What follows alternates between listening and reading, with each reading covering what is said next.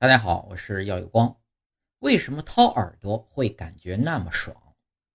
对于掏耳朵爱好者来说呀，掏耳朵是一件能爽上天的事情。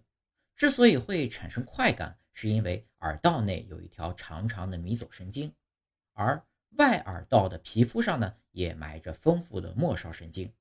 所以呢，当我们把小指、挖耳勺或者是棉签伸进耳道内，轻轻旋转。这些神经末梢被触碰时呢，便会产生愉悦的快感。